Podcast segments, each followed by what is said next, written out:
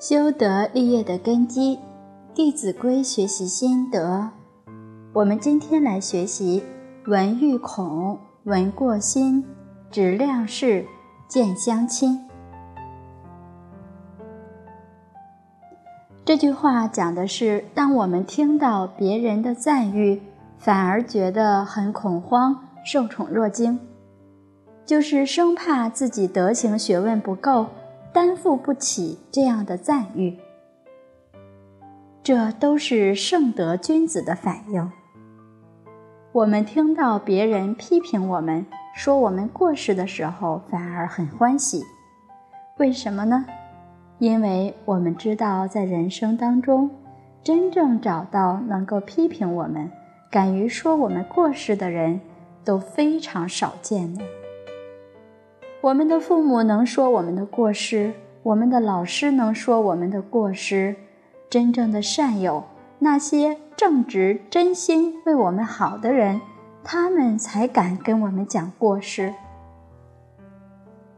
当我们知道自己过失的时候，就能够改过自新，人生就能少走弯路。所以，这不是一件令人欣喜的事情吗？孔子的学生子路曾经说：“自己听到过失就欢喜。”这是圣贤给我们做出的榜样。真正的大德、真正做大事的人，往往他有涵养和度量。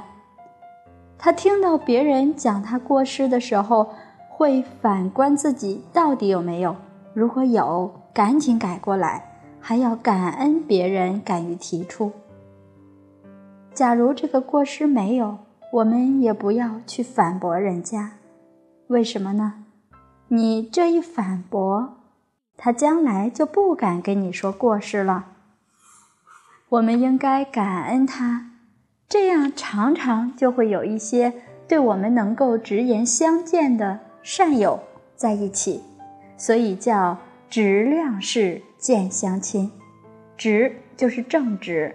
量就是有诚信、懂得宽容的人，士就是读书人，有道德、有文化的人，他们慢慢就跟我们亲近了。为什么呢？看到我们还能够受教啊。假如我们听到自己的过失不肯接受，反而跟人家对抗，这种人没有办法受教，那么他的福就薄了。所以，真正有福之人才能够受见。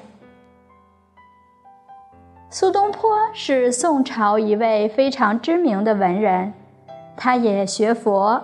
年轻的时候认识了一位佛印禅师，跟着他一起学佛。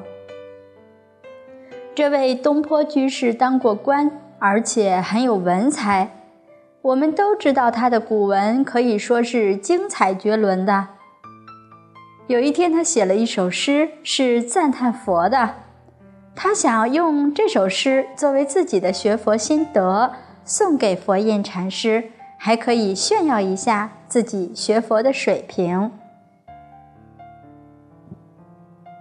这首诗是这样写的：“起手天中天，毫光照大千，八风吹不动，端坐紫金莲。”中国佛教协会的前会长赵普老，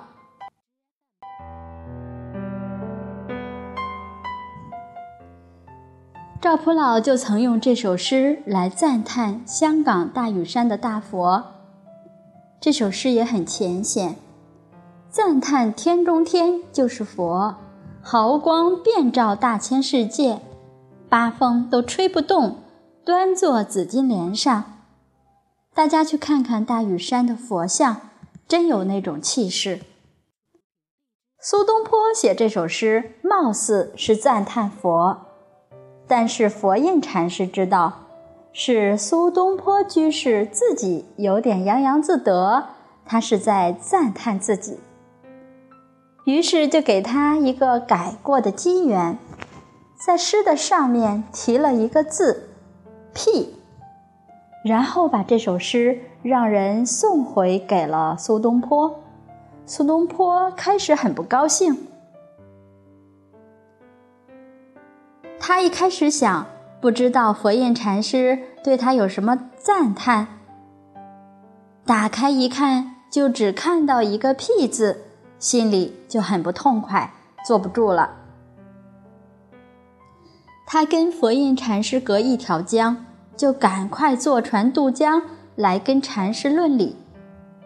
我这么好的诗，你怎么敢说一个“屁”字？你这不仅是诋毁我，而且还是诋毁佛。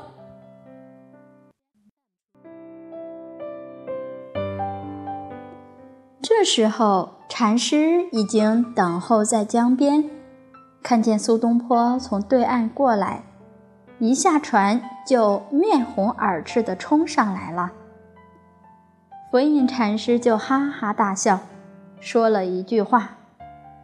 八风吹不动，一屁打过江。这时候，苏东坡知道上当了。他自己写“八风吹不动”，没想到这一个字就把他吹过江来了。所以他就非常后悔，自己确实功夫不到，远远不及“八风吹不动”的地位。那什么是八风呢？后来，苏东坡又是如何做的呢？我们明天再来分享。